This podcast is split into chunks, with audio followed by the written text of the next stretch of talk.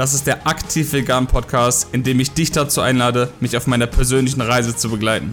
Wenn dir unsere Mitwelt, dein Körper und deine persönliche Weiterentwicklung etwas bedeuten, hast du den richtigen Podcast gefunden. Denn ich werde dir helfen, ein gesünderes, bewussteres und aktiveres Leben zu leben, ohne dies auf Kosten anderer Lebewesen zu tun. Im Gegenteil, mein Ziel ist es, dass auch du dafür sorgst, diese Welt zu einem besseren Ort zu machen. Ich bin Marc und ich wünsche dir gute Unterhaltung bei meinem Podcast.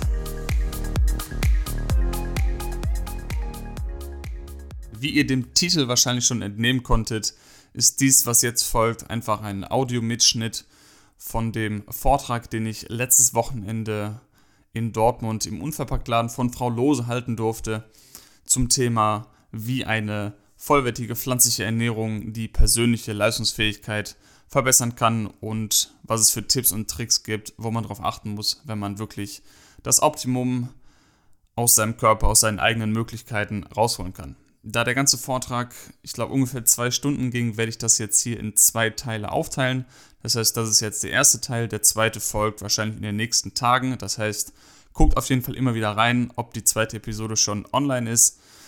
Falls ihr das Ganze auch noch als Videoformat sehen wollt, dann kann ich euch gerne auf meinen bzw. unseren YouTube-Channel verweisen, der den Namen Eat the Rainbow trägt. Einfach mal auf YouTube danach suchen. Da werdet ihr diesen Vortrag auch als Video finden und könnt ihn euch da in voller Länge anschauen. Guten Abend in die Runde. Ähm, ich heiße Marc und äh, ja, bin nervös und freue mich, dass ich heute hier ein bisschen was über was sprechen kann, was mir sehr viel bedeutet. Äh, sorry für diejenigen, die ich jetzt, äh, denen ich in den Rücken sprechen muss. Ähm, ich wusste nicht vorher, wie das hier räumlich ist, aber nimmt es bitte nicht persönlich. ähm, da war aber ja doch eine recht überschaubare Runde sind. Darf ich du sagen zu allen? Ja. Ähm, hat denn irgendjemand hier einen konkreten Wunsch oder was er gerne hören möchte, über was er gerne irgendwas hören möchte? Vielleicht kann ich da schon ein paar Fragen beantworten, bevor ich jetzt irgendwas erzähle und hinterher geht ihr alle hier raus und denkt, denkt, denkt euch, boah, zwei Stunden verschwendet, anderthalb Stunden verschwendet. Äh, deshalb vorneweg die Frage, gibt es irgendwas, was euch besonders interessiert? Vielleicht ist da was, wo ich drüber sprechen kann. Ganz allgemein. Okay. Geht es allen so? Was sind dann so die Intentionen gewesen, warum ihr hier seid? Vielleicht irgendeiner. Bitte. Ich bin hier gekommen, weil ich habe Interesse an die pflanzliche Ernährung hm? und von dem Begriff her, sag ich mal, wollte ich gerne mehr Informationen sammeln. Ja, das ist gut. ähm, wie viele hier im Raum sind denn oder würden sagen, dass sie sich pflanzlich ernähren? Größtenteils. Also, Okay. Also größtenteils, meine ich, Größenordnung alles mit, weiß ich nicht, Richtung 85, 90 Prozent aller Sachen, die man so konsumiert. Das würde ich jetzt vor allem meine Definition als größtenteils bezeichnen. Okay.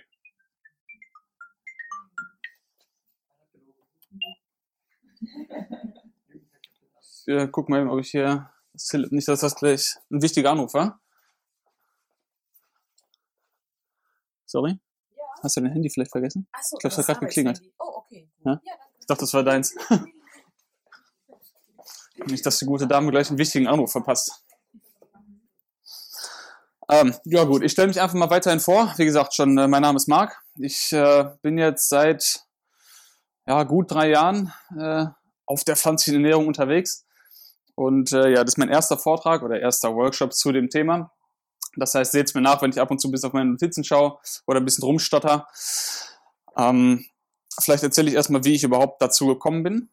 Ich, also die Entscheidung zu treffen, weil ich habe genauso wie wahrscheinlich alle hier im Raum, sind wir wahrscheinlich alle ungefähr gleich aufgewachsen mit dem Glauben, mit dem Mythos, dass wir alle Milch trinken müssen, um starke Knochen zu haben, dass wir Joghurt essen müssen, Fruchtzwerge essen müssen, um groß zu werden. Oder, was weiß ich, Fleisch essen müssen, um genügend Eisen zu bekommen. Irgendwas, Mach das. Können wir dich besser sehen? Oder, Oder hier vorne noch um die Ecke ein bisschen rumrutschen, vielleicht geht das.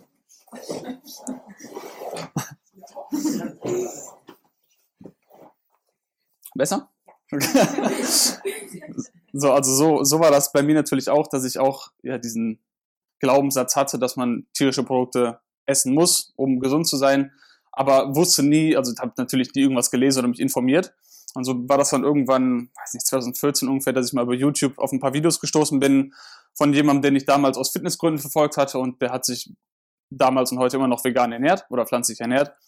Und ähm, der hat dann seine Ratschläge so ein bisschen verfolgt und mir dann immer gedacht, hm, was erzählt er da? Also Fitness, okay, kann er darüber sprechen, aber wieso erzählt er mir, dass man Fleisch nicht essen sollte oder reduzieren sollte? Das macht ja gar keinen Sinn. Das ist ja völlig konträr zu dem, was man sonst irgendwo hört, gerade in der Fitnessszene.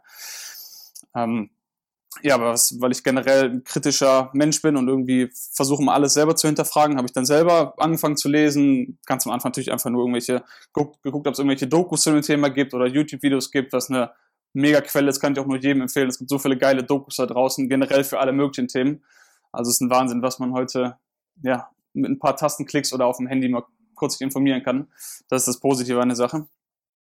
Ähm, ihr habt dann eben meine eigene Recherche angestellt und dann immer mehr gelesen, Bücher gelesen, ein paar Studien hier und da gelesen. Und je mehr ich einfach Wissen angesammelt habe zu diesem Thema, desto klarer wurde es mir und desto mehr dachte ich mir, das, ja, das macht schon Sinn irgendwie. Ähm, und dann habe ich halt immer weniger, weniger tierische Produkte gegessen und immer mehr und mehr dementsprechend pflanzliche Produkte, um das wieder wettzumachen. Und äh, ja, irgendwann war ich an einem Punkt, wo ich, weiß ich nicht, vielleicht alle drei Wochen, vier Wochen bei der Oma irgendwie noch ein Stück Kuchen gegessen habe, was ja, ein Ei drin war oder Milch drin war, wo ich mir dachte, ja gut, das eine Stück wird mich jetzt nicht umbringen, was auch in der Tat so ist, leider, muss man so sagen. Ähm, also ganz generell, ob man jetzt sagt, man ernährt sich 100% pflanzlich oder zu 95% oder 96% oder 93%, da gibt es wirklich wenig Daten, die sagen, dass eine 100% pflanzliche Ernährung jetzt überlegen ist einer Ernährung, die zu 95% aus Pflanzen besteht. Ähm, und da war ich an diesem Punkt, wo ich so ein paar Prozent auch tierische Produkte hatte, wo dann für mich die Ethik ins Spiel kam und ich mir dachte, ja, warte mal, wenn ich doch gesund leben kann, alle Nährstoffe abdecken kann, fit sein kann, ein gesundes, glückliches Leben haben kann, warum soll ich dann diese paar Prozent auch noch weglassen? Das heißt, der letzte Schritt war dann einfach eine ethische Entscheidung, zu sagen, okay, komm, auf die paar Stücke Kuchen kann ich jetzt auch noch äh, gerne einen veganen Kuchen dafür essen. Und äh, ja, so war das. Und jetzt bin ich hier weiß nicht, wie ich hier hingekommen bin. Nein, sind äh, viele Sachen unterwegs passiert. Bin seit 2018, 20 haben wir, 2018 ähm, habe ich bei Ecodemy einen Fernstudienlehrgang gemacht zum veganen Ernährungsberater. Ähm, habe aber auch was Richtiges gelernt. Das heißt, ich habe Maschinenbau studiert, sieben Jahre lang. Ähm, ja, ob das eine richtige Entscheidung war oder nicht, wird sich in der Zukunft zeigen. aber ja, ich würde sagen, ich habe mir hier ein paar Notizen gemacht. Ich springe einfach mal direkt rein. Wenn ich irgendwie anfange zu schnell zu reden oder zu nuscheln, sagt mir Bescheid, hebt die Hand, wenn irgendwas unklar ist. Ihr könnt gerne zwischendurch Fragen reinschmeißen oder wenn ihr denkt, oh, das interessiert mich, dann meldet euch einfach. Dann reden wir auf dem Thema einfach weiter, ist absolut kein Problem. Wenn ihr euch lieber die Fragen zum Ende aufhebt, haben wir bestimmt auch noch genug Zeit für, also ganz wie es euch gefällt, könnt gerne zwischendurch einfach reinbrüllen. Ähm, ich habe letztes Jahr einen Vortrag gehört in Köln vom, von der Organisation PAN, P-A-N, ich weiß nicht, ob es jemand gehört hat, das ist äh, Physicians Association for Nutrition oder so ähnlich. Äh, da gab es in Köln einen Vortrag auch zum Thema pflanzliche Ernährung, ja, nein, wie ist die Datenlage? Und äh, da habe ich ein paar Punkte mir jetzt nochmal rausgepickt, die mich damals sehr ähm, ja, zum Staunen gebracht haben. Gibt's auch, ähm, kann man einfach googeln, PAN, groß PAN und dann Nutrition, da findet man die Website. Die haben viele gute Artikel, auch auf, äh, auf Deutsch schon einige verfasst. Ähm, also falls man da mal irgendwie was nachschauen will, nachlesen will, kann ich auf jeden Fall wärmstens empfehlen, die äh, Organisation.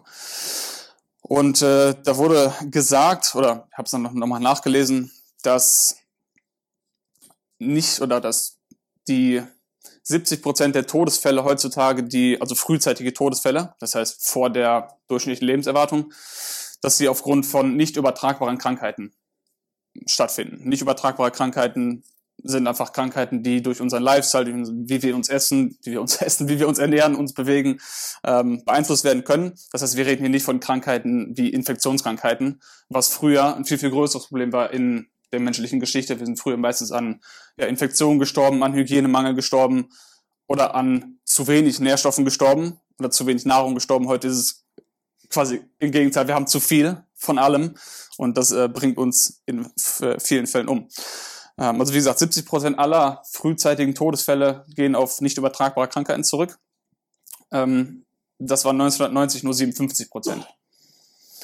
Ähm, das heißt, da kann man schon ein bisschen einen Trend absehen. Ein anderer Trend, der hier auch noch mich erstaunt hat oder verblüfft hat, war, dass wir in den Todesursachen, die auf kardiovaskuläre Erkrankungen zurückgehen, das heißt Erkrankungen von Blutgefäßen, was sich dann in einem Herzinfarkt oder einem Schlaganfall äußern kann, dass wir dann eine Zunahme von circa 70 Prozent haben, dieser, Entschuldigung, 40 Prozent, und dass wir in den Todesfällen, die durch Diabetes verursacht wurden, auch eine 90-prozentige Steigerung sehen, allein in den letzten 30 Jahren. Das heißt, das kann nicht viel mit unseren Genen zu tun haben, weil Gene ändern sich nicht in 30 Jahren, die ändern sich auch nicht in Hunderten oder in Tausenden Jahren.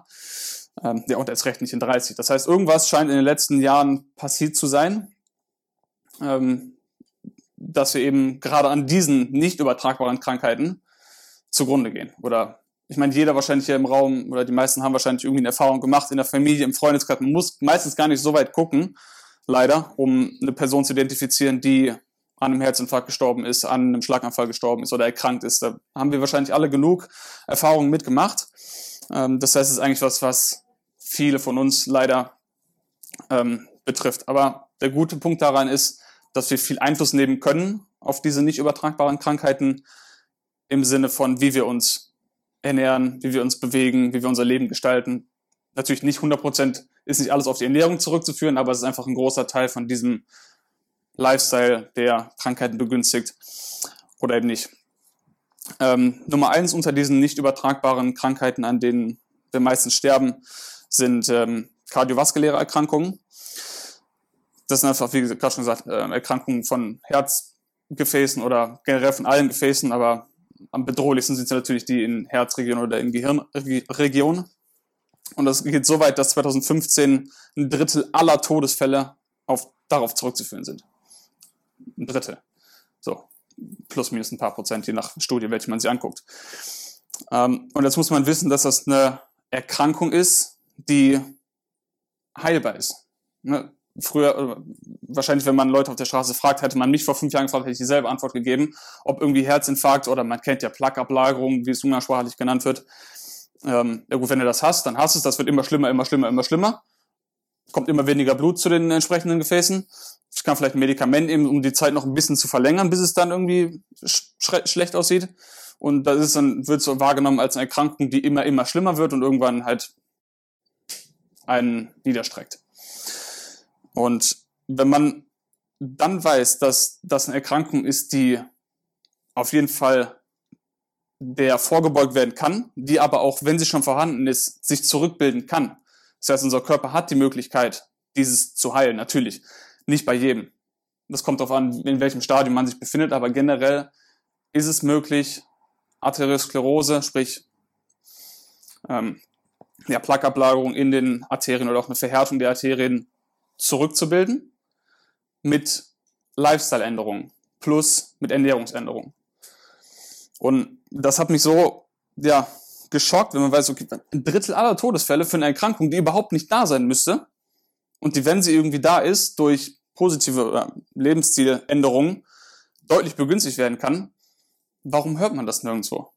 Warum ich, mein, ich, ich will nicht sagen, dass Medizin nie angewendet werden sollte. Es gibt, Gott sei Dank oder wem auch dem Himmel oder dem Universum sei Dank, dass wir moderne Medizin haben. Aber dass man sowas nicht wenigstens mal präventiv irgendwo anspricht, finde ich dann schon, ähm, ja, schade eigentlich. Ähm, vor allem eben, weil es gerade so viele Menschen gibt, die an so einer Krankheit sterben, vielleicht unnötigerweise sterben, weil sie einfach die Informationen nicht hatten. Dass es vielleicht A, prävent man hätte man hätte das vorbeugen können oder man hätte es auch vielleicht revisieren können oder zumindest versuchen können, das Leben noch ein bisschen zu verlängern. Und das Gute daran ist, diese Ernährungsweise, die eben gewiesenermaßen, bewiesenermaßen Arteriosklerose zurückbilden kann. Es werden, ist es nicht so, dass, diese, dass es eine spezielle Ernährung ist, die nur gut fürs Herz ist.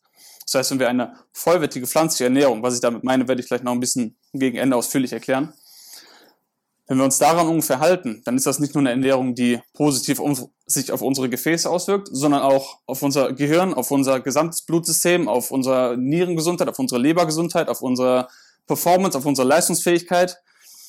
Ähm, das heißt, wir gewinnen eigentlich auf allen Ebenen und haben keine Nebenwirkungen. Das heißt, selbst, selbst wenn man sagt, okay, ich versuche es einfach mal mit dieser Ernährung, vielleicht bringt es ja was für meine Krankheit, im schlimmsten Fall passiert nichts. Also man hat keine Nebenwirkungen und nichts zu verlieren in dem Sinne. Ähm, was natürlich anders ist, als wenn man Medikamente nimmt. Jedes Medikament hat immer eine Nebenwirkung. Ähm, und das ist auch, was auf jeden Fall erwähnen muss. Das umfangreichste Projekt weltweit zur Beurteilung der Erfassung von Todesursachen und wie die in Zusammenhängen mit Krankheiten stehen, ist die sogenannte Global Burden of Disease Study. Die hat Bill Gates zum Teil finanziert oder seine Stiftung finanziert. Und was da rauskam, ist einfach, dass zum Beispiel 2013 ungefähr doppelt so viele Menschen an schlechter Ernährung gestorben sind als an Tabakrauch oder Tabakkonsum. Das heißt, aktuell, zumindest auch in den USA, ist die Ernährung der größte Risikofaktor, frühzeitig zu sterben. Ja, jeder, jedem ist bewusst, dass Tabakrauchen irgendwie ja, nicht gesund ist, ist vielleicht mal positiv ausgedrückt oder Krebs verursacht, was auch immer für Krankheiten verursacht. Oder jeder weiß, dass der Straßenverkehr auch gefährlich sein kann. Das ist alles nichts im Vergleich zu den Zahlen an Todesursachen, die aufgrund von ungesunder Ernährungsweisen zurückzuführen sind.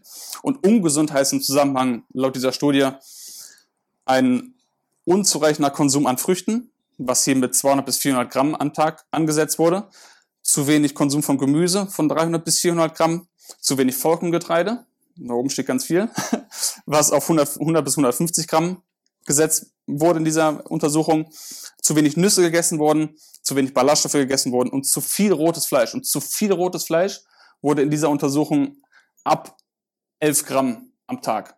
Haben die schon gesagt, das ist zu viel und führt dann eben zu dieser ungesunden Lebensweise. Und bei verarbeitetem Fleisch ist die Grenze noch geringer, das ist noch weniger Gramm. Ist nicht groß verwunderlich, denn ich glaube 2015 oder 2013, lag mich nicht drauf fest, wo die Weltgesundheitsorganisation offizielles Statement rausgebracht hat, was jeder nachlesen kann, wo drin steht, dass verarbeitete Fleischprodukte, was weiß ich, was wir so kennen an, an Aufschnitt, an Streich, Wurst, was man sich auf seine Brot oder sonst was streicht, dass es offiziell in derselben Liste krebserregend in Menschen steht, wie Zigarettenrauch, wie Plutonium, wie Asbest. Das heißt, es ist nicht mal mehr zur Diskussion, ob das schädlich ist, verarbeitete Fleischprodukte. Das steht ganz klar in dieser Liste mit drin. Und bei rotem Fleisch ist es eine Stufe geringer, das ist wahrscheinlich krebsverursachend in Menschen. Wie viel man dann von diesem Lebensmittel jetzt unbedingt essen möchte, muss man dann selber entscheiden. Oder anders, wie viel man vielleicht eher Sachen essen will, die gezeigt wurden, positive Eigenschaften zu haben. Und ja, ist einfach was, was ich eben in diesem Vortrag alles oder wie ich ähm, ja auch in diesen Vortrag einsteigen wollte, weil es einfach so Sachen sind, wo ich mir denke, das ist schon, ist schon komisch. Und ich habe ja auch den Vortrag heute irgendwie Leistungsfähigkeit im Alltag genannt. Ähm, mit Leistungsfähigkeit meine ich natürlich nicht nur, dass jeder Athlet ist, jeder Spitzensportler ist, sind wir alle nicht. Wir sind alle maximal Hobbysportler hier im Raum wahrscheinlich. Oder wollen einfach in Ruhe zweimal, dreimal die Woche laufen gehen. Aber Leistungsfähigkeit muss ja nicht mal zwangsläufig was mit Sport zu tun haben. Leistungsfähigkeit kann ja auch bedeuten, dass ich einfach meinen Haushalt, mein Staubsaugen und Spülen, auch wenn es kacke ist, einfach das machen will, ohne dabei Rückenschmerzen zu haben, ohne dabei irgendwie aus der Puste zu kommen, dass ich die Wäsche runter und hochtragen kann, ohne aus der Puste zu kommen, dass ich vielleicht mit meinen Enkelkindern oder Kindern spielen kann oder die vielleicht auch über, nicht überleben, erleben kann. Ähm, das alles gehört ja zur Leistungsfähigkeit finde ich, dazu.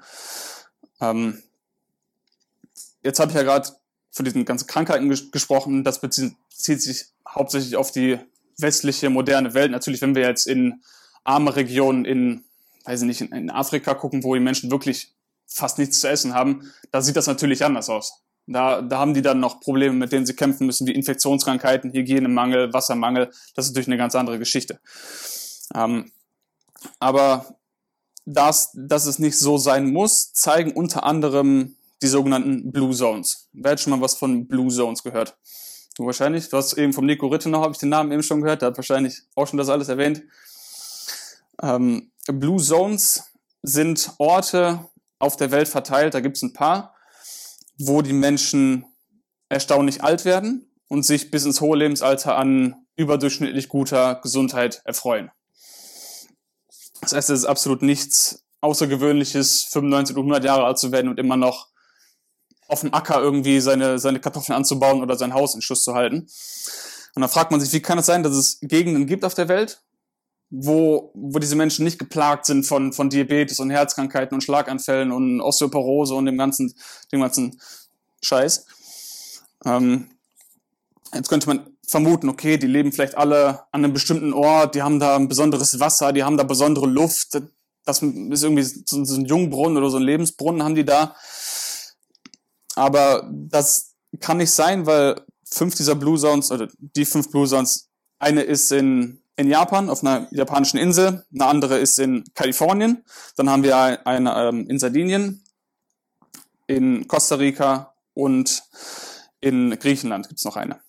Und das heißt Blue Zones deshalb, weil der damalige Unter, der das untersucht hat, hat einfach geguckt, wo leben die Menschen am, am besten, am, am längsten und hat auf, auf der Karte blaue Kreise drum gemacht und deshalb heißt es Blue Zones, deshalb spricht man da von Blue Zones.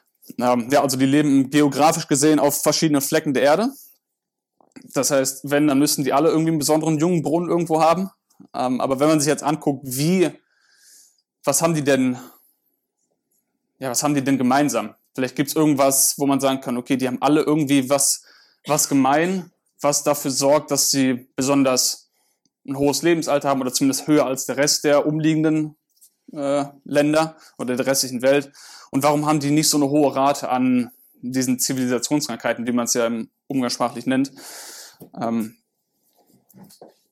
ja, warum, warum sieht das so anders aus? Was haben die denn gemeinsam? Und dann kommt man auf den, auf den Punkt, dass alle sich hauptsächlich pflanzlich ernähren. Das heißt, die haben das meiste, was sie in ihrer Ernährung. Ich glaube, hier sind noch ein Lappen irgendwo hinten. Ja.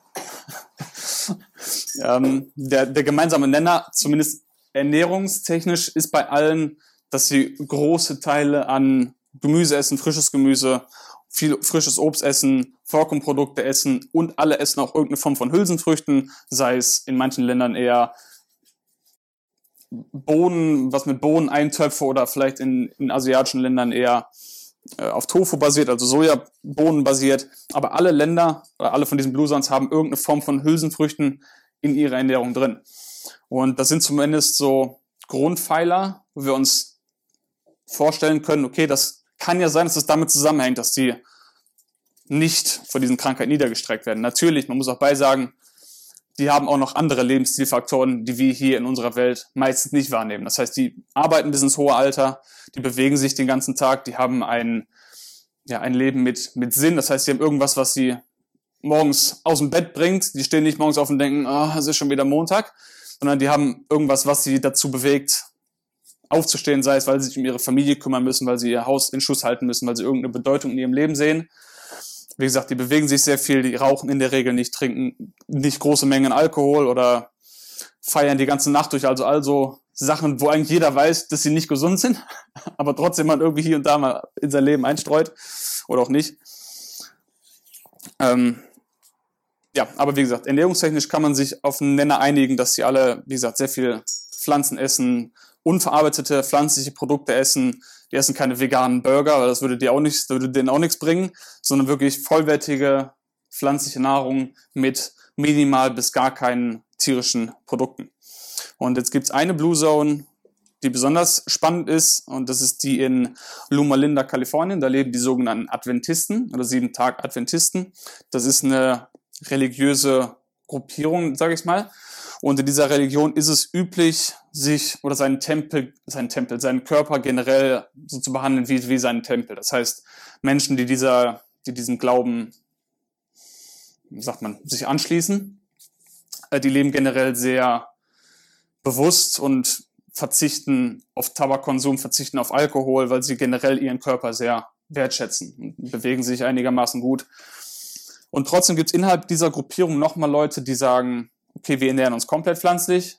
Manche inkludieren kleine Mengen an tierischen Produkten oder Milchprodukte in ihrer Ernährung. Und dann gibt es andere, die essen sowohl Fleisch als auch Milchprodukte. Das heißt, alle haben es gleich dass sie generell sich gut bewegen und ein gesundes Leben haben, aber trotzdem manche essen mehr und manche essen weniger tierische Produkte oder manche auch gar keine. Wenn man sich das jetzt anguckt, ist es ziemlich interessant zu sehen, dass je weniger tierische Produkte diese bestimmten Gruppierungen essen, dass mindestens der, zum einen der Body Mass Index, der BMI, das heißt, das ist ein, einfach ein Maß dafür, ob man eher übergewichtig oder untergewichtig ist. Das heißt, dieser BMI in den Leuten, die sich weniger von tierischen Produkten ernähren und mehr von Pflanzen, dass es immer schrittweise nach unten geht und dass auch die Rate an Typ-2-Diabetes, an Herz-Kreislauf-Erkrankungen Schritt für Schritt, je weniger tierische Produkte in der Ernährung sind, nach unten gehen.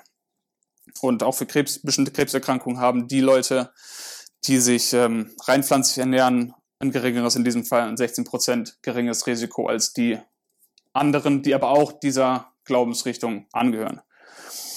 Ähm, das heißt, wir können sehen, auch wenn wir uns schon, auch wenn wir schon diese guten Lebensstilfaktoren beherzigen und uns viel bewegen und gut schlafen und wenig Stress haben und Sport treiben und so weiter, können wir trotzdem noch einen Schritt oben, eine Schippe oben drauflegen und sagen, okay, wir versuchen so viel pflanzliche, unverarbeitete, vollwertige pflanzliche Lebensmittel in unsere Nahrung zu inkludieren und so wenig wie möglich bis gar keine tierischen Produkte, um einfach noch einen besseren Schutz zu haben vor ähm, Erkrankungen, die man vielleicht vermeiden könnte.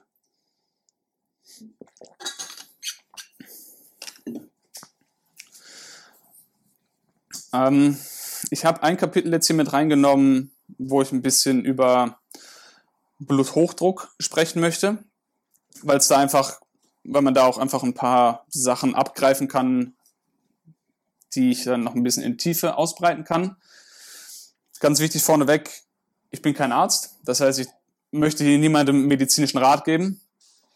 Das heißt, ganz wichtig auch, wenn man auch diese, diese alles, was man hört zu einer Ernährung und wie bestimmte Ernährungsweisen bestimmte Krankheiten ver vermindern können oder verbessern können. Wichtig, wenn man sowas versucht und vielleicht eine Krankheit hat, wo man denkt, oh, ich glaube, es wäre ein Versuch wert, das mal zu versuchen oder ich kenne meinen Schwager, meinen Onkel, meinen Papa, dem rate ich das jetzt mal, sich so und so zu ernähren. Ja, gut, aber bitte immer in Kombination mit einem Arzt besprechen, weil als Beispiel einfach mal angenommen, Person A nimmt Blut, Bluthochdruckmedikamente was dafür sorgt, dass der Blutdruck sinkt. So, wenn ich jetzt meine Ernährung auch noch umstelle und mein Blutdruck sinkt noch mehr, kann es auch sein, dass er zu tief fällt. Das heißt, die Medikamente müssten in dem Fall angepasst werden. Das heißt, gerade wenn man irgendwie eine Erkrankung hat und in Behandlung ist bei einem Arzt, ähm, sowas immer natürlich äh, Rücksprache halten, damit man da nicht irgendwie Gefahr läuft. Ähm, sondern auf Nummer sicher ist und auch die Medikamente entsprechend angepasst werden können. Ähm, warum ich Bluthochdruck hier besprechen wollte, ist einfach, weil es sich auch in die Reihe der oder als unabhängiger Risikofaktor für Herz-Kreislauf-Erkrankungen mit in diese Reihe der nicht übertragbaren Krankheiten dann einreiht. Und ähm, ein Punkt, den man unternehmen kann, ist, sich kalziumreich zu ernähren. Und wie gesagt, jetzt haben wir jetzt einen Punkt, wo ich ein bisschen über Kalzium vielleicht sprechen kann. Wie gesagt, ich habe es am Anfang gesagt, ich dachte früher immer, Kalzium gäbe es nur in Milch, ne, dann braucht man für starke Knochen und so weiter. Und ähm, ich habe es auch nur von einem anderen Vortrag aufgeschnappt. Dann guckt man sich an, was Kühe den ganzen Tag essen. Die trinken keine Milch mit Kalzium, die essen einfach Wiese den ganzen Tag. So, also irgendwo, irgendwo muss das Kalzium hergekommen sein. Ähm, weil Kühe sind nicht irgendwelche Maschinen, die auf magische Weise Kalzium produzieren. Bitte? Oder, oder, Milch. oder Milch produzieren, weil, die, weil der Mond gerade günstig steht. Äh, das heißt, irgendwie muss dieses Mineral Calcium, was ja zu Beginn mal im Boden ist, muss ja irgendwie seinen Weg finden in irgendwelche Produkte, die wir essen können. Oder in, in die Milch. Ja, Kuhmilch enthält Calcium. Ähm, aber das ist so, wie wenn ich sage, okay, ich rauche Zigaretten, weil da ist auch Sauerstoff drin. Oder ich trinke Cola, ist auch gut, weil da ist auch Wasser drin. Das ist immer, also Lebensmittel sind generell immer ein, ein Gesamtpaket. Das heißt, wir können nicht uns bestimmte Sachen rauspicken und sagen, oh, ich möchte aber Milch haben, da ist Calcium drin. Ja, aber da sind noch ein paar Sachen drin, die ich vielleicht nicht in meinem Körper haben will. Oder ich esse Fleisch, weil ich Proteine haben will. Ja, da sind aber auch ein paar Sachen drin, die ich vielleicht nicht haben will. Das heißt, so muss man Lebensmittel immer in ihrer Gesamtheit betrachten und darf sich nicht zu sehr versteifen auf einzelne Nährstoffe, weil Lebensmittel, wir, wir essen keine Nährstoffe, wir essen nicht Proteine, Kohlenhydrate und Fette oder wir essen nicht Vitamin A und Vitamin XY, es gibt's nicht, aber Vitamin A oder C, sondern wir essen Lebensmittel, die immer in der Matrix zusammen sind die auch immer eine Reihe an noch Ballaststoffen enthalten, Antioxidantien enthalten, andere sekundäre Pflanzenstoffe enthalten, die wir noch nicht mal alle in Gänze erkundet haben als Menschheit. Ähm, jetzt bin ich aber abgeschweift. Ähm, ich war bei Calcium stehen geblieben und wenn man sich dann so ein bisschen schlau macht, okay, ja, Calcium ist ein wichtiger Nährstoff, sollte man Acht drauf geben. Aber wenn man dann sieht, dass es so viel kalziumreiche Lebensmittel gibt, verschiedenste Nüsse, Sesam oder auch Sesammus entsprechend, ähm, Kürbiskerne, Hanfsamen, also einfach vieles, was man sowieso schon irgendwo mal gegessen hat oder in seinem Müsli vielleicht reingetan hat. Entschuldigung. Ähm, das heißt, man muss da nicht irgendwie Meisterleistung anstellen, um genügend Kalzium zu bekommen auf einer pflanzlichen Ernährung, wenn man einfach sich vollwertig ernährt, Nüsse und Samen in seinem Speiseplan hat und genügend grünes Gemüse, grünes Blattgemüse oder sowas wie Brokkoli, ähm, was alles sehr, sehr kalziumreich ist. Ein weiterer Punkt, um Bluthochdruck zu senken, ist Fructose zu vermeiden. Fructose, wieder rausgegriffen. Ich möchte niemandem sagen, dass jetzt aufhören soll, Obst zu essen, weil da ist ja böse Fructose drin. Nein, ja, da ist Fructose drin, aber man muss auch hier wieder unterscheiden zwischen einem Apfel und isolierter Fructose. Also isolierte Fructose hat einen komplett 180 Grad Drehung anderen Einfluss auf unseren, auf unser gesamtes, auf unser System, sage ich mal im Ganzen, als wenn ich einen Apfel esse. Ähm, das heißt immer, wenn man, das eben, was ich gerade gesagt habe, wir essen nicht einzelne Nährstoffe, wir, wir können nicht sagen, okay, isolierter Zucker ist schlecht, haben wir alle gehört, ist schlecht für die Zähne, ist schlecht für alles Mögliche, also gibt keine positiven Assoziationen mit isoliertem Zucker meines Wissens nach. Auf der anderen Seite steht aber quasi die Lebensmittel, wo der Zucker natürlicherweise drin war, bevor er isoliert wurde.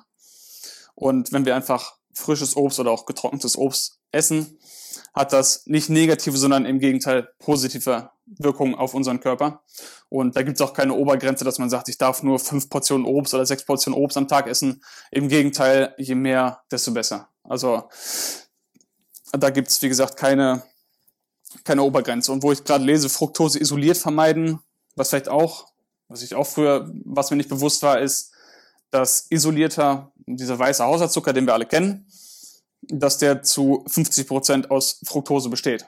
Das heißt, wenn man irgendwo hört, ah, Fructose vermeiden, heißt das nicht kein Obst essen, sondern heißt auch isolierten weißen Zucker vermeiden, weil der zu 50 Prozent aus Fructose auch besteht.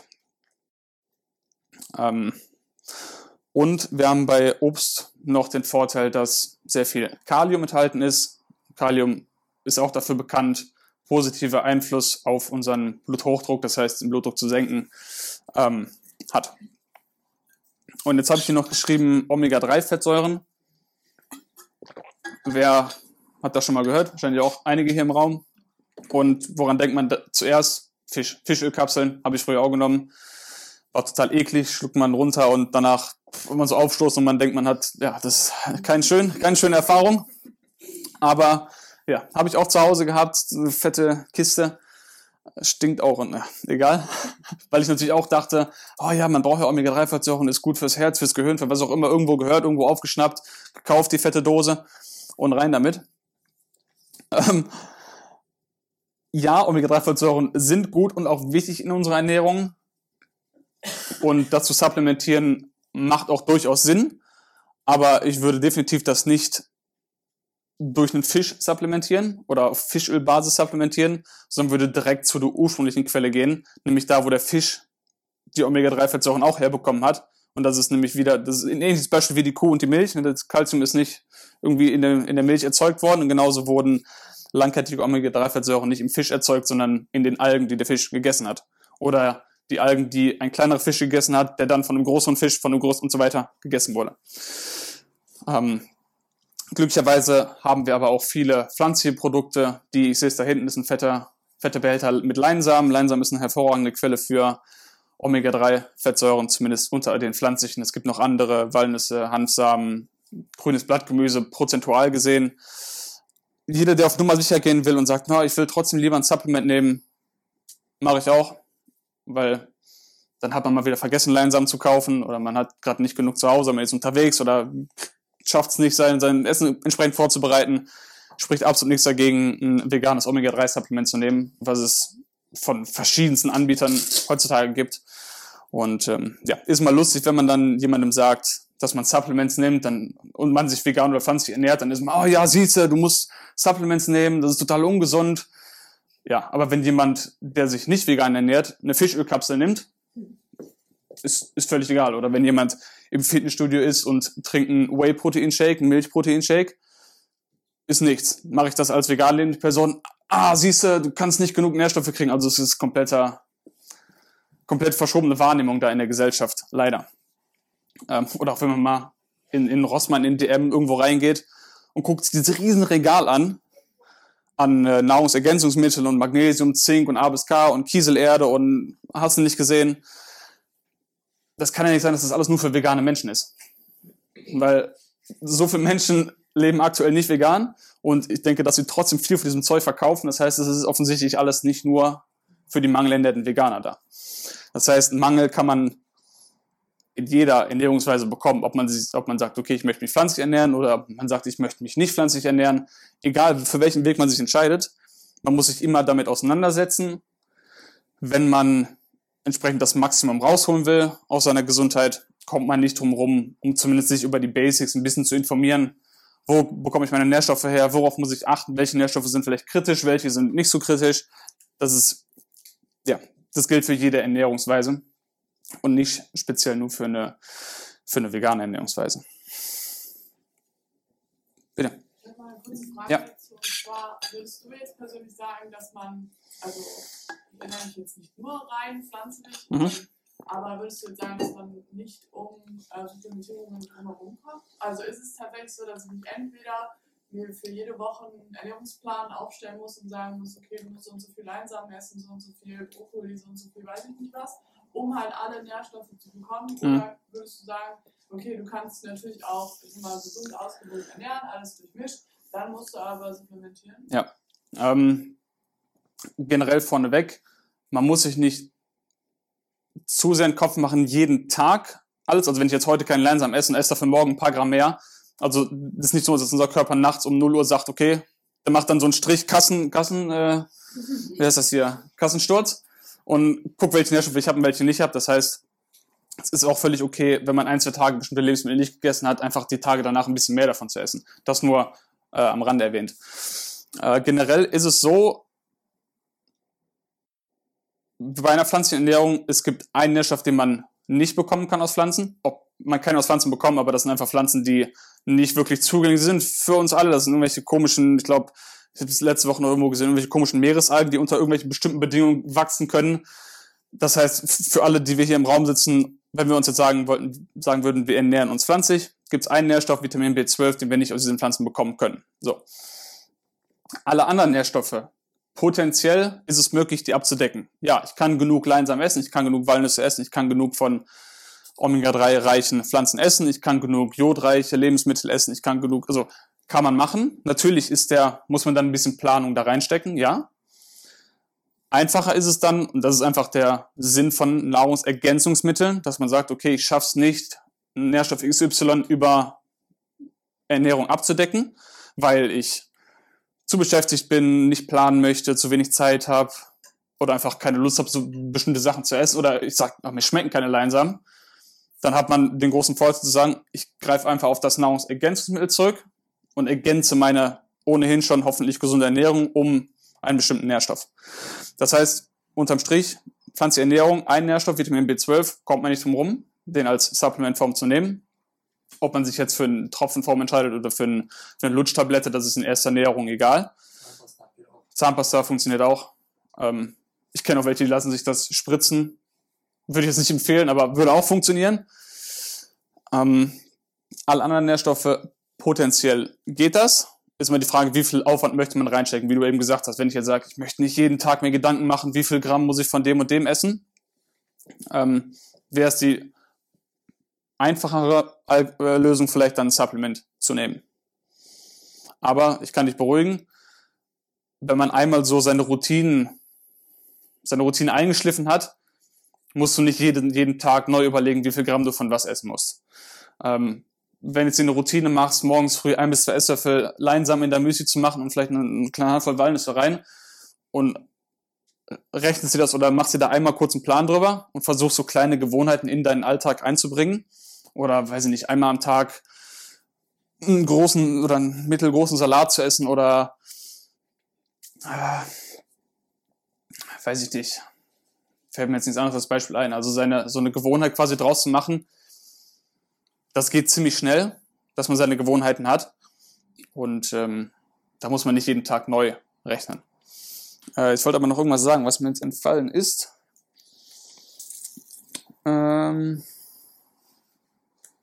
du wurdest gefragt, ob es. Habe ich deine Frage überhaupt beantwortet? Sagen wir mal so. Ja? Okay, vielleicht. Bitte. Man hat ja, also ich habe das auch von mir selber, man will ja irgendwie alles nehmen, was gut ist, mhm. und ähm, dann vergisst man aber doch ein paar Stoffe nicht zu nehmen. Mhm. So, und dann habe ich eine Freundin gehabt und die hat dann immer gesagt, ja komm, mach das doch so, kauf dir doch immer Öle, also Leinsamenöl, Hanföl und was weiß ich. Ist das nicht auch also Öle sind das nicht auch Produkte, die wir, weil das ist ja nur eine Flüssigkeit, die kannst du überall reinmischen. Du kannst damit kochen, du kannst damit, keine Ahnung, braten, in Müsli reintun und so. Ist das nicht auch irgendwie schon mal was? Äh, Absolut. Mal, also nochmal so eine Ergänzung dazu. Also bevor wir essen, dass wir das einfach untermischen in die äh, Ernährung. Zum Beispiel. Ja, also es ist, es ist völlig legitim zu sagen, ich möchte, um meinen Omega-3-Haushalt aufzubessern, nehme ich ein Leinöl. Genau. Das ist völlig legitim, das zu machen. Ähm, Natürlich muss man generell sagen, je so pauschalisiert, je unverarbeiteter das Lebensmittel ist, desto besser. Das heißt, anstatt ich vor einem Walnussöl würde ich eher Walnüsse empfehlen. So, wenn man jetzt aber vielleicht, es kann auch sein, dass man Schwierigkeiten hat, einfach zu essen und man hat nicht so einen großen Appetit, dann ist es natürlich leichter wieder, ein bis zwei Esslöffel Leinöl zu nehmen, als ein bis zwei Esslöffel Leinsamen, einfach aufgrund des Volumens. Das heißt, man kann nicht pauschal für alle sagen, Leinöl ist immer besser als Leinsamen oder umgekehrt. Grundsätzlich würde ich natürlich immer empfehlen, wenn es geht, die vollwertige pflanzliche Variante zu nehmen, weil wir einfach da noch viele andere Vitamine und Nährstoffe und Ballaststoffe drin haben, die wir in dem Öl nicht haben. Aber es ist per se nicht schlecht oder ich meine, es ist völlig legitim zu sagen, wie du gesagt hast, ich mische mir in mein Müsli ein Esslöffel Leinöl rein ähm, und versuche so oder mache mir eine Routine draus, morgens ein Esslöffel Leinöl drauf zu machen. Ja. Ja, weil es gibt halt immer Lebensmittel, die einem nicht schmecken. Das ist einfach so. Ich finde auch zum Beispiel Leinöl einfach nur eklig. Ich auch. genau, aber wenn man halt das in das Produkt, was man sich halt mal vermischt, dann schmeckt man es nicht. Wenn das, raus, ja. Aber es ist ja da. Ja, so, ne? ja. Das ist, ja es ist absolut eine, eine, viel bessere Variante, als einen Nährstoffmangel zu haben. Ja. ja. Hm? woher weiß ich denn, was für Nährstoffe ich brauche mhm. und wo die drin sind? Mhm, das ist eine gute Frage. Also gibt es da irgendwie einen Buchtipp oder eine Liste, da, wo ich mir das auflisten ja. wie viel ich täglich ja. brauche, die ich mir auch nicht sicher Ja. Ähm, ich werde am Ende sowieso noch ein paar ja, Websites oder Filme oder Referenzen nennen, wo man sich so ein bisschen ranhangeln kann. Ähm, generell, bitte. Also war die Frage beantwortet? Entschuldigung, ich wollte unterbrechen. Du kannst ruhig was dazu sagen, wenn du möchtest. Ich habe eine Frage, weil du sagst immer Omega-3 und Leinsamen. Ja. Da kriege ich die ALA, ne, die Mhm. Alpha-Linolensäure, Ja. kann ich ja aussprechen. Ja. Ähm, aber es ich glaube, es ist nachgewiesen mittlerweile, dass die Umwandlung auf die EPA Ja. ist ja ge ge gegeben, aber auf die Ja. DHA komme ich nicht. Genau. Also bin ich ja doch. Ja, da müsste ich unendlich viele Leinsamen Genau. essen, ja. Aber Mhm. ich komme auf die DHA komme ich trotzdem nie. Ja. Auf die EPA ja, Ja. aber auf die DHA Ja. Diese, Ja. Also brauche ich ja trotzdem ähm, ein Supplement, Ja. ob ich aus der Alge nehme. Also. Lein, die Leinsamen, glaube ich, Mhm. reichen nicht aus. Ja. um den Omega-3, gerade langkettigen Omega-3-Säuren, Ja. kriege ich damit nicht. Ich, ich gebe dir recht. Hast du andere, wenn du andere Studien hast oder andere Nee, ich, Zahlen? ich, ich, ich gebe dir recht, dass es durchaus schwierig sein kann. Gerade bei Männern, bei Frauen ist die Konvertierung teilweise, kann die noch besser sein.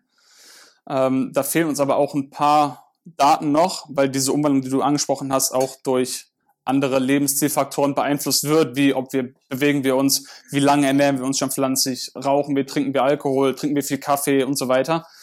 Ähm, das heißt, ich hätte vielleicht eben spezi spezifischer antworten können. Rein rechnerisch ist es möglich, genug Leinsamen und Walnüsse zu essen. Ob das dann praktikabel ist am Ende des Tages oder wenn ich jeden Tag 200 Gramm Walnüsse essen müsste, dann muss ich irgendwann sagen, okay, das reicht jetzt, weißt du. Ähm, aber um das Thema abzuschließen mit Omega-3, ich persönlich würde sagen, ja, es macht durchaus Sinn, ein Supplement zu nehmen und einfach aus nicht unbedingt, weil ich denke, dass es nicht möglich ist, genügend von diesen langkettigen Omega-3-Fettsäuren zu bekommen. Ich mache es einfach für mich aus, ich sehe es als eine Art Versicherung, so um wirklich auf Nummer sicher zu sein. Ähm, ja, ich wollte das nur eben bei der, bei der Supplement-Frage nicht ansprechen, weil theoretisch, also auf dem Papier ist es rechnerisch möglich irgendwie, vielleicht unter bestimmten Beding Rahmenbedingungen, dass. Mehr. Ja, ich hab Ja, ja. Ja, Also ich gucke auch, dass ich meine 30, 50 Gramm Leinsamen am Tag esse. Ja. Aber trotzdem mein Supplement nehmen. ne? Also ich tue trotzdem noch der EPA, die hat mich trotzdem supplementiert. mache ich auch. Ja. Ist auf jeden Fall legitim Einfach und nur äh, das Gefühl. Ich mach Ja, das, ich auch. Ich weiß, das Gefühl, okay. ich auch. Omega-3 ist Ja. safe. Man kann das auch testen lassen. Ja, ja. Ne, Dann ist man auf der sicheren Seite. Man kann sich eine bestimmte Zeit lang ernähren und versuchen, darauf Acht zu geben, viele von diesen Omega-3-reichen Lebensmitteln, Leinsamen, Walnüsse, Chiasamen, Hanfsamen zu essen und kann einfach seinen Omega-3-Index per Blut bestimmen lassen. Und dann ist man auf der sicheren Seite und weiß, okay, ist mein Körper dazu in der Lage, genügend umzuwandeln? Klappt das oder klappt das bei mir nicht? Und dann hat man es schwarz auf weiß und weiß, okay, ich nehme lieber ein Supplement, dann bin ich auf der sicheren Seite. Das gilt generell, dass ein Blutbild immer viel Aufschluss gibt und man so halt immer wieder sehen kann, okay, ich ernähre mich jetzt pflanzlich, ich nehme die und die Supplements, aber vielleicht gibt es doch irgendwas, was an meinem Körper speziell ist, dass ich irgendeinen Nährstoff nicht gut aufnehmen kann, wo ich vielleicht ein bisschen mehr Acht drauf geben sollte, was sich in so einem Blutbild immer zeigt. Ähm, um auf deine Frage zurückzukommen, wo, woher weiß ich jetzt, was ich überhaupt alles brauche? Die meisten Vitamine und Minerale werden sich von selbst erledigen, wenn du pflanzlich vollwertig dich ernährst. Das heißt, wenn du jeden Tag Forkengetreide isst, Hülsenfrüchte isst, Nüsse und Samen isst, Obst und Gemüse isst, eigentlich die Sachen, wo jeder irgendwie weiß, ja, die sind gesund, die sehen gesund aus. Ja, ist ja meistens so, ne? ähm, äh, da, da wird sich das meiste an Mineralen schon abdecken. Kritisch wird es vielleicht bei Nährstoffen wie, ich habe es eben erwähnt, Vitamin B12, wo du durch ein Supplement einfach einen Mangel vorbeugen kannst und solltest. Ähm, wie der Kollege eben gesagt hat, durch ein Omega-3-Supplement kann man dem Mangel vorbeugen. Ähm, ein anderer kritischer Nährstoff wäre vielleicht noch Jod. Das kommt davon, hängt davon ab, okay, mag ich Algen, mag ich Algen nicht oder bin ich einfach faul und sag, ich habe keinen Bock, das alles auszurechnen, wie viel Gramm Wakame-Algen ich am Tag essen muss, ich nehme einfach ein Supplement.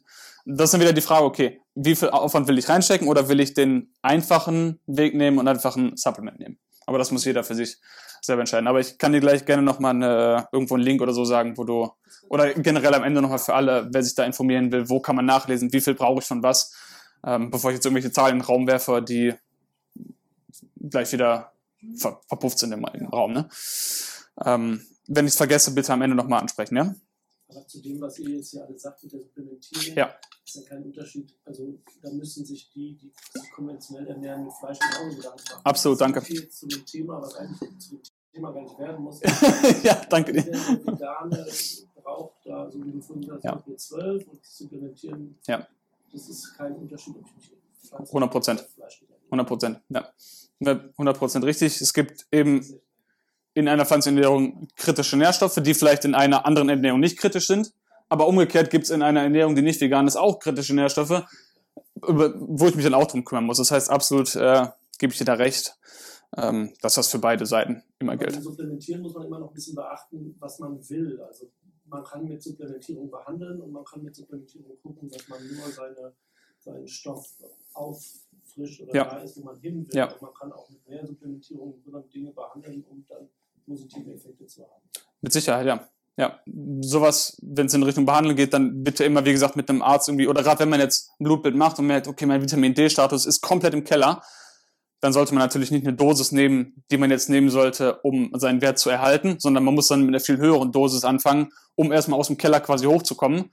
Ähm, sowas, wenn man höhere Dosen nimmt, um einen Mangel, den man schon hat, auszugleichen, sowas natürlich immer in Rücksprache, vielleicht auch mit einem behandelnden Arzt, ähm, dann ab, abklären, bevor man irgendwelche wahnsinnigen Dosen nimmt, weil man denkt, ja, ich, ich habe jetzt zwei Jahre vergessen B12 oder B12 ist nicht so kritisch, ich habe jetzt zwei Jahre vergessen Vitamin D zu nehmen, ich klopp mir jetzt tonnenweise rein und hoffe, dass irgendwas schon passiert. Ähm, sowas ist nicht, nicht immer eine gute Idee. Ist denn eine Überdosierung da irgendwie schädlich? Oder? Äh, das kommt auf den Nährstoff an. Bei B12 ist das quasi nicht möglich, also nicht möglich.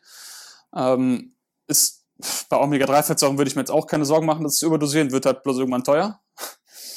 ähm, Jod geht zu überdosieren. Ähm, sonst von den mh, Vitamin D? Vitamin D kann man überdosieren, ja. Wobei man bei Jod ist die, die Spanne in der man sich aufhalten sollte, wesentlich geringer als bei Vitamin D zum Beispiel. Mhm. Ähm, aber potenziell kann man das auch überdosieren, ja, auf jeden Fall. Und äh, wenn man diese Nahrungsergänzungsmittel nimmt, muss man da eigentlich beachten, wann man das tut? Oder das ist eine gute Frage. man zusammennimmt? Ja. Oder irgendwie äh, in Abstimmung mit den Mahlzeiten? Oder? Das ist eine äh, sehr gute Frage. Ähm, wenn man sich irgendwie schafft, eine Gewohnheit einzubauen, wie es einem besonders leicht fällt, dann ist das natürlich gut. Wenn jetzt, wie, wie sie gerade eben gesagt hat, ich mache mir immer Müsli immer einen Löffel von Leinöl rein, dann ist das gut. Man kann generell sagen, dass man Vitamin D zum Beispiel eher in Kombination mit einer Mahlzeit nehmen sollte, weil Vitamin D ist ein fettlösliches Vitamin. Das heißt, wir brauchen eine kleine Menge an Fett in unserem Verdauungstrakt, um das aufzunehmen entsprechend. Das heißt, da macht es Sinn, das zu einer Mahlzeit zu nehmen und nicht auf leeren Magen zu nehmen. Ähm, Vitamin D sind in den meisten Darreichungsformen, lösen sich sowieso im Mund auf, also wird über die Mundschleimhaut aufgenommen in dem Fall. Ähm, bei Omega-3 ist es so, wenn mich nicht alles täuscht, dass auch durch ein bisschen Fett in der Ernährung die, die Aufnahme verbessert werden kann. Ähm, oder andersrum, vielleicht würde ich lieber die Sachen nennen, die man nicht in Kombination mit anderen nehmen kann. Ähm, ja, also da ist mir nichts bekannt, dass sich irgendwas gegenseitig behindert. Wie gesagt, bei Vitamin D und Omega-3 würde es Sinn machen, das in Kombination zu einer Mahlzeit zu nehmen. Aber mir ist da nichts bekannt, dass sich das irgendwie sich was gegenseitig behindert. Wenn, wenn jetzt deine Routine ist, immer morgens früh zum Müsli oder zum Vollkornbrot, was auch immer du morgens früh isst, nehme ich meinen Omega-3 und mein Vitamin D, dann ist es eine super Routine. Wenn du sagst, ich nehme immer morgens früh nach dem Zähneputzen mein Vitamin, mein Vitamin B12 oder ich nehme das abends vom zu Bett gehen, das ist in dem Fall nicht so wichtig. Also immer wichtiger ist auf jeden Fall, dass man bestimmte Supplements nimmt, wenn man es nicht schafft, über die Ernährung abzudecken. Zweiter Schritt wäre dann zu gucken, okay, wann. Das heißt, bevor man sich Sorgen macht, dass irgendwelche zwei sich gegenseitig gegen oder bevor man sich, bevor man anfängt zu optimieren, wann nehme ich das, erstmal eine Routine machen, nehme ich es überhaupt. Das ist auf jeden Fall viel wichtiger als einen Mangel zu haben. Aber berechtigte Frage. Ähm, auf meinem Vitamin B12-Gläschen steht drauf, dass man eine halbe Stunde vor dem Essen nehmen soll. Mhm. Ist es dann schlimm, wenn man es eine Viertelstunde vor dem Essen nimmt? Nein, mach dich da nicht verrückt. Also, das sind ja auch immer auf so, wenn sowas angegeben wird, dann ist sowas auch immer mit Sicherheitspuffer angegeben. Ähm, mach dir da bitte, mach dir, mach dir keinen Stress und guck da auf die Uhr und stress dich dazu sehr. Ähm, gerade bei Vitamin B12, nimm einfach genug davon, kostet ja auch meistens nicht die Welt. Ähm, ich würde empfehlen, eins ähm, zu nehmen, Tropfen oder irgendwas, was sich im Mund auflöst, weil du da einfach nicht das Problem ist, dass es irgendwie mit der Verdauung ähm, Schwierigkeiten, nicht, dass du Verdauungsschwierigkeiten bekommst, dass durch die Verdauung vielleicht das nicht genug aufgenommen werden kann. Das heißt, die sicherere Variante wäre, auf Nummer sicher zu gehen, ist einfach über die Mundschleimhaut aufzunehmen. Das würde ich empfehlen. Sonst noch gerade akut irgendwelche Fragen oder? Vielleicht Interesse halber. Mhm. Was passiert, Alles. wenn ich, wenn ich zu viel Vitamin D genommen habe? Boah, da müsste ich jetzt nachgucken. Also habe ich da irgendwelche Verdauungsbeschwerden? Oder? Ich, ich wüsste akut nicht, wie es sich äußert, ob es sich in Form von Magenschmerzen, in Form von Kopfschmerzen äußert, das weiß ich aktuell gerade nicht. Ähm, ich weiß wohl, dass man es überdosieren kann, auch wenn es nicht so leicht ist, das zu, zu überdosieren. Ähm, aber wie sich das jetzt äußert, wüsste ich jetzt aus dem Stegreif. Wüsste ich nicht. Nee. Ähm, ich kann es gerne, falls das interessiert, recherchieren und dir irgendwie, wenn du mir deine E-Mail-Adresse in Kontakt am Ende geben magst, dann kann ich dir das gerne recherchieren und gerne was zukommen lassen. Ja? Gerne, Ähm, gut, wenn wir jetzt weiter hier meiner Liste folgen, wären wir jetzt bei Punkt 4, wo ich über Entzündungen sprechen würde. Ähm, Entzündungen sind nicht per se was Schlechtes in unserem Körper. Jeder hat schon mal irgendwie einen Splitter irgendwie im Finger gehabt oder ein, weiß ich nicht, irgendwas sich so, ja, Splitter ist ein gutes Beispiel, ne? das, das wird rot, das, das tut weh, dann bildet sich vielleicht ein bisschen Eiter drumherum, was alles gute Reaktionen sind von unserem Körper, weil so einfach, ja, Fremdkörper eingeschlossen werden können und dann dementsprechend auch nicht mehr Schaden anrichten können, als sie sollen. Die werden so ein bisschen eingekapselt und darf, dafür kann man sagen, sind Entzündungen eigentlich eine Reaktion, die in manchen Umständen gut ist in unserem Körper. Was wir nicht wollen, sind chronische Entzündungen. Das heißt, wir wollen nicht, dass unsere Gelenke von morgens bis abends entzündet sind und rot sind und geschwollen und wehtun oder dass unsere Arterien entzündet sind. Das sind alles Sachen, die wir nicht, die wir nicht wollen. Das ist chronisch ähm, passiert, dass unsere Muskeln entzündet sind, all sowas. ähm, wollen wir gerne vermeiden. Generell, verallgemeinert gesprochen, ist es so, dass pflanzliche Lebensmittel eher oder eine, wie soll ich sagen, ähm, weniger inflammatorisch sind als tierische. Es gibt auch Pflanzen wahrscheinlich, die Entzündungen verursachen. Wahrscheinlich sollte man diese aber eh sowieso nicht essen. Also es gibt auch genug Pflanzen, die man nicht essen sollte. Also, aber essbare Pflanzen weisen in der Regel ähm, weniger inflammatorische Effekte auf unser System auf, als tierische das haben. Da gibt es eine ganze Reihe an Verbindungen, chemischen Verbindungen in tierischen Produkten, die Entzündungen verursachen können. Das geht von Endotoxinen, das sind einfach ja, Abbauprodukte, die im Fleisch schon vorhanden sind. Es gibt aber auch andere Moleküle, die erst bei der Verdauung von Fleischprodukten entstehen. Ähm, natürlich gibt es auch die Gefahr von einer Kontamination. Aber bevor ich jetzt mit irgendwelchen komischen Worten um mich äh, werfe, die ich selber auch ablesen muss, bevor ich hier anfange zu stottern, ähm, spare ich mir das. Generell, wie gesagt, haben wir den Vorteil bei pflanzlichen Produkten, dass wir immer diese Kombination betrachten müssen und noch viele Antioxidantien vorhanden sind in pflanzlichen Lebensmitteln, dass wir sekundäre Pflanzenstoffe, Pflanzenstoffe haben, die da drin sind, die alle antiinflammatorisch wirken. Ähm, vor allem Ballaststoffe auch wirken antiinflammatorisch oder antientzündlich, sagt man das? Antientzündlich, antiinflammatorisch. Ähm, antientzündlich? Entzündungshemmend, das war das Wort, was ich suchte. Ja, genau. Antientzündlich. Ähm, oder auch sowas in Getränkeform, auch sowas wie grüner Tee oder schwarzer Tee kann auch ähm, selbe, selbige Wirkungen haben. Ähm, vielleicht hat schon jemand schon mal gehört, dass Kurkuma auch sehr antiinflammatorisch wirken kann. Ähm, und so kann man sich immer wieder ein paar Lebensmittel pflanzlichen Ursprungs rauswirken, die besonders antiinflammatorisch sind. Das ist bei tierischen Produkten eher schwierig. Also man kann nicht sagen, dass das Gewebe von irgendeinem Tier antiinflammatorisch wirkt. Ja, das das gibt es nur in Pflanzen, weil eben Pflanzen viel, viel, viel, viel mehr Antioxidantien enthalten ähm, als tierische. Ähm, Kirschen sind auch sehr anti-inflammatorisch, äh, entzündungshemmend.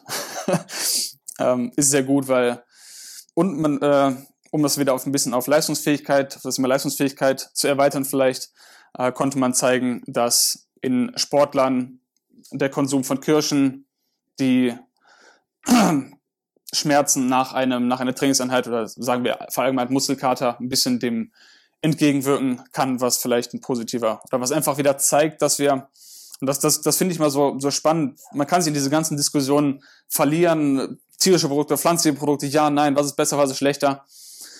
Wenn man sich mal auf die Suche macht und ein bisschen in der Literatur sucht, Bücher liest und was auch immer für Quellen bezieht, man findet irgendwelche Studien, findet man viele von, die sagen, dass Fleisch gut ist.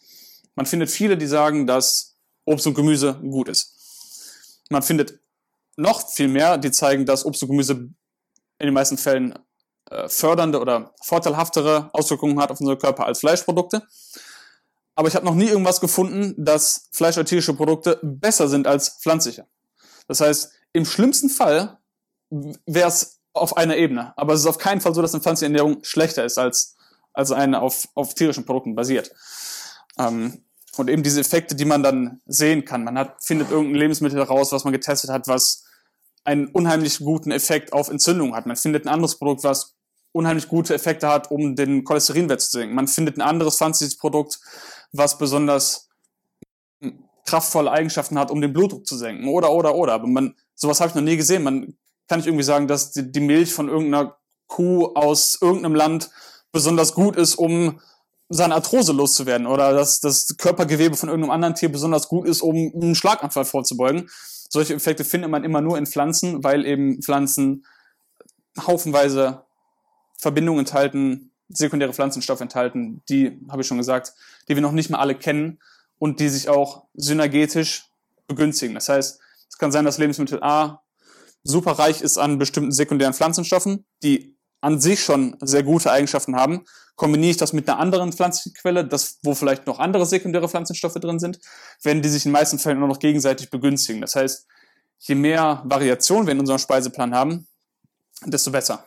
Das heißt, man sollte sich nicht nur auf eine Handvoll Lebensmittel beschränken, die man in seinem Speiseplan hat. Natürlich, wir haben alle irgendwelche Lebensmittel, die wir lieber mögen, die wir nicht so lieb mögen und die wir oft in unserem Kühlschrank haben, die wir nicht oft in unserem Kühlschrank haben. Aber generell ist auch sowieso ein Tipp, dass man so, also je mehr Variation man in seinem Speiseplan haben kann, desto besser. Und wenn man irgendwie noch eine Zwiebel in sein Gericht mit reinschneiden kann oder noch ein bisschen Ingwer mit reinschmeißen kann oder noch ein Gewürz rein, also alles, was man irgendwie noch reinschmeißen kann, dass es am Ende auch noch gut schmeckt, ähm, desto besser. Ähm, so, dann zählt für mich auch ganz klar zur Leistungsfähigkeit. Ich sollte nicht in die Flasche reinsprechen. dass man sein Körpergewicht in einem bestimmten Rahmen hält. Äh, ich habe es letzte Woche noch gesehen, als wir äh, in der Sauna waren. Da habe ich mich erschrocken, wie viele Menschen es gibt, leider, die augenscheinlich, und das hat nichts damit zu tun, dass ich übergewichtige Leute nicht leiden kann oder das schlecht reden will oder das Problem verharmlosen will, im Gegenteil. Aber augenscheinlich zu beurteilen, gibt es viele Menschen in unserer Gesellschaft, die offensichtlich ein großes Problem haben. Und ähm, das liegt einfach auch daran, dass wir einfach in einer Gesellschaft leben oder in, einem, in einer Situation leben, wo es sehr, sehr leicht ist, Gewicht zuzulegen. Wir sind umgeben von, von Fast Food, von schnellen Gerichten, von Geschmacksverstärkern, von Fertigsoßen und Fertig, bitte? Zucker. Und von isolierten Zucker und isolierten Ölen und alles Mögliche. Und gleichzeitig sind wir auch in einer Welt, wo alles sehr bequem ist. Wir können von der Tiefgarage zu Hause in die Tiefgarage auf der Arbeit fahren oder gehen in die Bahn, sitzen, gehen aufs Büro, sitzen wieder, nehmen den Aufzug nach unten und sitzen wieder und so weiter. Ähm, all das ist einfach eine Kombination, die, die es sehr leicht macht, was nicht gut ist, ähm, ein ungesundes Körpergewicht sich dahin zu entwickeln. Ähm, da kann aber eine pflanzliche Ernährung auf jeden Fall einen positiven Schritt in die Richtung optimales Körpergewicht liefern, da Pflanzen generell eine geringe Kaloriendichte haben, das heißt pro Volumeneinheit weniger Kalorien haben als tierische, aber gleichzeitig nährstoffdicht sind. Das heißt, es ist positiv. Das heißt, wir können uns satt essen, haben einen vollen Bauch, weil wir viel Volumen gegessen haben, aber gleichzeitig viel, nicht wenig, aber weniger Kalorien als auf tierischer Basis und gleichzeitig mehr Nährstoffe bekommen haben. Ähm, um dieses Beispiel mal zu verdeutlichen von Kaloriendichte, ähm, können wir vergleichen, dass 100 Gramm Schokolade, was, was eine 100 Gramm, so eine Tafel, eine halbe Tafel, ich weiß nicht, oder ein Riegel, 100 Gramm hat jeder ungefähr ein Bild von, was 100 Gramm Schokolade sind. Das hat dieselbe Energiedichte, das heißt dieselbe Kalorienmenge wie 1,1 Kilogramm Äpfel. So, jetzt kann sich jeder mal selber ausmalen, was macht einen mehr satt? Ein Kilogramm Äpfel oder 100 Gramm Schokolade? Allein schon die Zeit, die ich beim Essen verbringe, die ich durch, durch, durch meine Kaubewegung verbringe, wird mich mehr sättigen als Schokolade. Und man kann die Verarbeitung natürlich noch weiter in Richtung Öl treiben. Und dann guckt man sich an, dass ein Esslöffel Öl irgendwie um die 100 Kalorien hat, die ich so runterschlucken kann und die sind dann einfach weg. Da habe ich ungefähr null Sättigung von. Ähm, na, wenn ich, bevor ich drei Esslöffel Öl irgendwo, Olivenöl in meinen Salat tue, oder ich schneide noch anderthalb Äpfel da rein, was wird mir mehr Sättigung bringen? Ne? Damit will ich nicht sagen, dass Öl immer schlecht ist, wie das Leinölbeispiel eben. Ähm, aber nur um zu verdeutlichen, dass pflanzliche Lebensmittel in der Regel viel Volumen haben und wenig Kalorien. Weil wir natürlich auch Wasser drin haben, viel Obst und Gemüse ist hauptsächlich Wasser. Ähm, wir haben Ballaststoffe drin, die unsere Verdauung begünstigen, die unser Sättigungsgefühl ähm, nicht beschleunigen, aber wenn wir zu wenig Ballaststoffe haben, kann unser Sättigungsgefühl ein bisschen außer Kontrolle geraten und uns immer weiter signalisieren, ess mehr, ess mehr, ess mehr. Währenddessen, wenn wir viel Ballaststoffe essen, durch verschiedene Abbauprodukte in unserem Darm Hormone ausgeschüttet werden, die unseren Appetit bremsen. Kann man sagen, okay, das kann man evolutionär vielleicht ein bisschen versuchen zu begründen, da wir aus einer Zeit kommen, wo wir keine Donuts und Burger und so weiter hatten. Das heißt, alles, was wir gegessen hatten an Pflanzen, hatte viele Ballaststoffe. Und um einfach ein Überessen, weil es gibt in der, in der Natur keine übergewichtigen Tiere. Außer sie leben bei Menschen. Ne? So, das, die laufen nicht den ganzen Tag rum mit einer Uhr und einem Stift und ah, wie viel Uhr haben wir, was darf ich essen, wie viel Nährstoffe habe ich und wie viel Ballaststoffe habe ich heute gegessen und wiegen alles ab. Die kriegen das irgendwie auch so hin. Ne? Und wenn man jetzt, wir sind ja auch nichts anderes als Säugetiere. Ähm, und wenn man sich jetzt denkt, dass wir hauptsächlich Sachen essen sollten, die viele Ballaststoffe haben, würden wir davon nicht übergewichtig werden, weil eben unser Körper Mechanismen hat, die in Kraft treten, wenn wir genügend Ballaststoffe essen, die unser Sättigungsverhalten ähm, begünstigen. Das heißt, wir sind, es ist, ich will nicht sagen unmöglich, weil es gibt immer Einzelfälle da draußen, aber es ist wirklich sehr, sehr, sehr schwer möglich, sich zu überfressen an pflanzlichen Lebensmitteln. Ähm, nehmt euch mal einen fetten Haufen Äpfel und versucht mal sechs Äpfel nacheinander zu essen oder ein Kilogramm Kartoffeln zu essen. Da wird jeder irgendwann sagen, ich habe, mir steht's hier oben, ich möchte nicht mehr essen. Ähm, das heißt, sich mit vollwertigen pflanzlichen Produkten, ich rede nicht von veganem Junkfood, ich rede nicht von veganen Burgern oder von isolierten Ölen, mit echten Lebensmitteln, alles was hier im Regal steht, was ihr im Obst- und Gemüseabteilung findet, schwer sich damit zu überessen, wenn man ich meine, wie gesagt, es gibt immer Einzelfälle, die Leute, die tonnenweise essen können, aber verallgemeiner besprochen ist es schon wirklich schwer, sich zu überessen, übergewichtig, langfristig zu werden, wenn man sich vollwertig pflanzlich ernährt. Ähm, ich würde auch sagen, das ist mir auch letztens aufgefallen, wie viel Zucker eigentlich überall drin ist. Man kauft beispielsweise nur Datteln, man denkt, oh, Datteln sind gesund, ne, sehen gut aus, dann kauft man die, dann kommt Sind man nach Hause. Ja, natürlich, aber dann stellt man fest, ja, okay, die sind einmal mit Karamell. Das ist es, ja.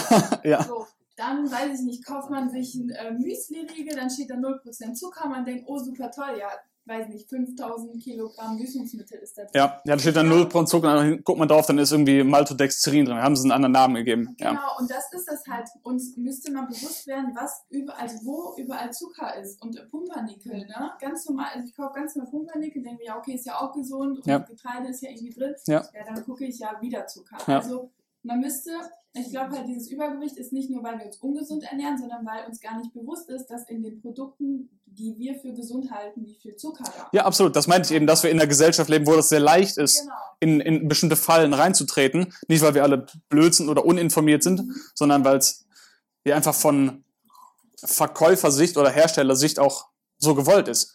Natürlich ist unser Gehirn so gepolt, dass wir, sobald wir irgendwo Zucker haben, natürlich schmeckt uns das gut, natürlich schmeckt uns Salz obendrauf besonders gut, natürlich schmecken uns vielleicht isolierte Öle in irgendeinem Gericht gut, weil unser Gehirn merkt, oh, da gibt's viele Kalorien auf einer kleinen Menge, evolutionär gesprochen, ist das positiv. Ähm, und deshalb ist unser Gehirn noch ein bisschen so darauf verankert, zu detektieren, was kalorienreich ist. Und natürlich haben Lebensmitteltechniker, die machen den ganzen Tag nichts anderes, als sich Wege auszudenken, wie sie noch mehr von bestimmten Produkten verkaufen können. Die haben die perfekte Kombination rausgefunden, um das, das, das Mundgefühl, wie das cruncht und wie viel Prozent Fett und wie viel Prozent Zucker in Verbindung ist, so dass wir das nochmal essen wollen. Das machen die den ganzen Tag, um das rauszufinden. Und ähm, natürlich ist den Lebensmittelherstellern in erster Linie egal, ob wir davon übergewichtig werden, ob wir krank werden. Die wollen nur das Zeug am Ende loswerden.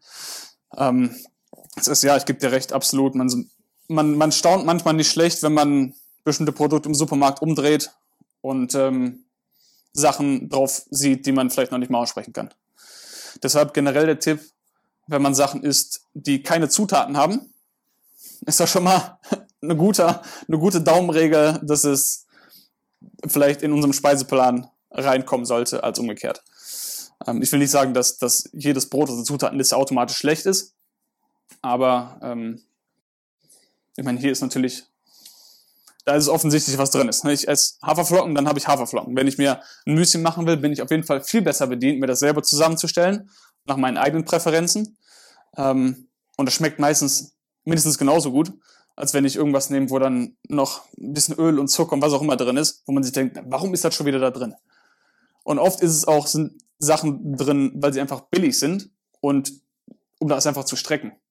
Und das hat man auch ganz oft, dass Produkte gibt mit noch Milchpulver oder Eipulver drin, weil die Lebensmittelhersteller einfach so ihr Produkt ja, auf, volumenmäßig aufpushen können und strecken können und einfach mehr Marge machen können. Ähm, ja, deshalb, das meinte ich eben am Anfang damit, dass wir eben in dieser Welt leben, wo wir bombardiert werden mit diesen ganzen ähm, Produkten und dann haben wir noch das Problem, dass man ja von allen Seiten bombardiert wird mit, was man jetzt essen soll. Dann kommt eine Zeitschrift drin, ah, ich soll Low Carb essen, nein, ich soll High Carb essen, nein, ich soll äh, Kohlsuppendiät machen, nein, jetzt mache ich einen Monat Apfelsinendiät oder Opa hat immer gesagt Apfelsinendiät, ne? Was hat er gesagt? Die macht er nicht oder so? Ich weiß nicht. Oder der macht zwei Diäten, von einer wird er nicht satt, irgendwie sowas, keine Ahnung. ähm, also es gibt immer verschiedene neue Diäten, die man irgendwie von dem, dem man bombardiert wird. Dann kommt einer hier, der sagt einem irgendwie, man soll Pflanzen essen und irgendwann denkt man sich, ja, ich weiß gar nichts mehr. Ich esse einfach, was auch immer mir schmeckt. Ähm, das ist mit Verwirrung wird da auch sehr viel gearbeitet. Ähm, nächster Punkt hier auf meiner Liste würde ich noch ein, zwei Punkte dazu sagen zum Thema Leistungsfähigkeit, vielleicht auf, auf Sport bezogen. Und das trifft auch für alle Leute zu. Das trifft für denjenigen zu, der ab und zu laufen geht, der nicht am nächsten Tag humpelt durchs Büro gehen will. Ähm, das trifft genauso für jeden zu, der mehrmals die Woche Sport treibt und da das Optimum rausholen kann. Gibt's einfach, nach, ich habe mir nur ein paar Punkte aufgeschrieben, um zu zeigen, wie, was für coole Effekte es gibt. Zum Beispiel konnte man zeigen, dass Spinat bei Marathonläufern ähm, in der Dosis ungefähr ein Gramm pro Kilogramm, dass es ähm, weniger Muskelschäden verursacht hat. Also man kann, hat eine Gruppe, die isst Spinat vor dem Wettkampf und eine nicht. Und man kann danach beide Gruppen untersuchen und sieht, okay, die Spinatesser, äh, die Popeye-Gruppe, die hat weniger Muskelschäden danach und auch ähm, weniger oxidativen Stress danach und einfach eine bessere Regeneration. Kirschen habe ich eben schon angesprochen, was auch ein cooler Effekt ist. Rote Beete hat, ist ein super cooles Lebensmittel, ähm, weil gezeigt werden konnte, dass mit rote Beete-Saft, weil, das muss ich ein bisschen ausholen, rote Beete enthält Nitrat. Und ohne es zu kompliziert zu machen, Nitrat wird in, in unserem Speicher, Speichel reduziert, wir schlucken es runter. Und am Ende dieses ganzen Stoffwechselweges entsteht eine Chemikalie, die heißt Stickstoffoxid in unseren Arterien, die dafür sorgt, dass sich unsere Arterien weiten. Jetzt kann sich jeder vorstellen, je weiter eine Arterie ist, desto mehr Blut kann da durch, desto mehr Sauerstoff kann in unserem Körper transportiert werden. Und so konnte eben gezeigt werden, dass, ich glaube, bei Apnoe-Tauchern hat man das gemacht, dass sie länger die Luft anhalten konnten, einfach nur, weil sie zwei Stunden vorher rote Betesaft getrunken hatten. Oder dass, ähm, ich weiß nicht, war das Radfahrer oder Läufer, ich erinnere mich nicht mehr genau, dass sie ihre Zeit, also trainierte Läufer, die eigentlich eine reproduzierbare Zeit laufen oder fahren können, dass die, wenn sie zwei Stunden vor dem Training rote Betesaft trinken, einfach eine bessere Zeit fahren oder dieselbe Zeit fahren und weniger erschöpft sind. Ähm, das sind einfach Sachen, oder auch Ingwer wurde gezeigt, dass den, den Muskelschmerz zu reduzieren. Und also Sachen, das habe ich eben schon mal anklingen lassen, das findet man in tierischen Produkten nicht. Also das habe ich noch nie gesehen, dass dass man irgendwie Fleisch gezeigt wird, das besonders gut ist, um Muskelkater zu bekämpfen. Nee, das gibt's immer nur in, in pflanzlichen Produkten, was für mich ein klares Indiz dafür ist, dass wir davon mehr in unseren Körper bringen sollten als, ähm, als tierische. Ähm, hat noch jemand gerade eine Frage? Sonst würde ich jetzt mal so langsam Richtung ähm, Umsetzung kommen. Also was gibt's für, für Tipps, wie, wie mache ich das im Alltag?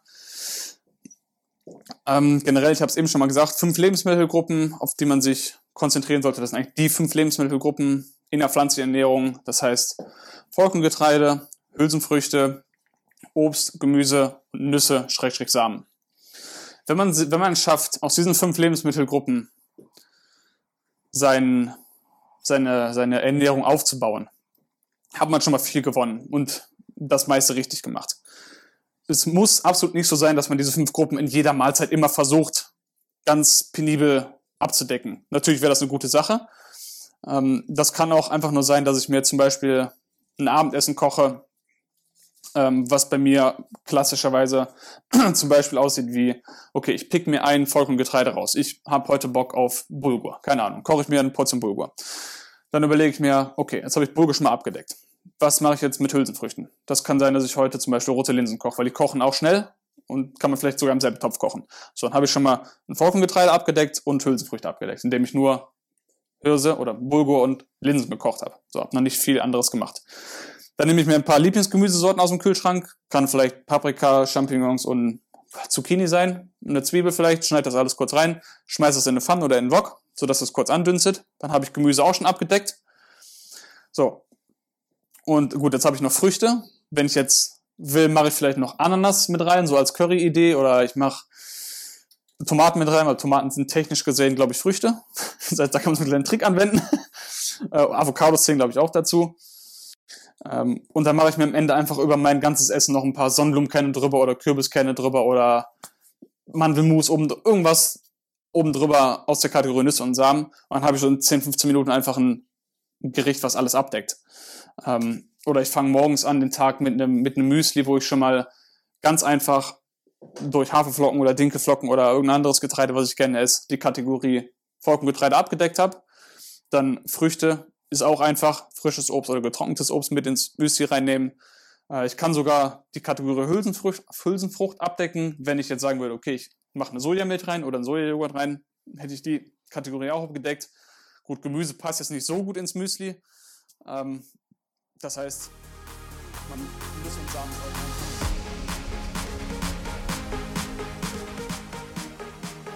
Ja, das ist ein ganz guter Punkt, um eine kurze Pause einzulegen. Im besten Fall bewegst du deinen Körper kurz oder noch besser, du gehst an die frische Luft und machst ein paar Schritte, um das Ganze ein bisschen zu verdauen, um die ganzen Informationen ein bisschen auf dich wirken zu lassen. Und im besten Fall schaltest du in ein bis zwei Tagen oder vielleicht drei Tagen nochmal rein, wenn ich die zweite Folge bzw. den zweiten Teil dieser Folge hochgeladen habe, sodass du den Rest des Vortrags auch noch genießen kannst. Falls du dir alles angehört hast, danke ich dir sehr fürs Zuhören oder fürs Einschalten. Falls du mir einen Kommentar da lassen möchtest, kannst du das gerne tun. Ich weiß das wirklich zu schätzen, wenn du mir auf Apple Podcasts einfach einen Kommentar da lässt oder eine 5-Sterne-Bewertung loswirst oder auch den ganzen Podcast per Instagram, Facebook, LinkedIn, wo auch immer du den teilen möchtest, teilst. Das hilft mir einfach, dass ich mehr Leute mit dieser positiven Message erreichen kann und ich wäre dir sehr dankbar dafür. Vielen Dank fürs Zuhören und bis zur nächsten Folge.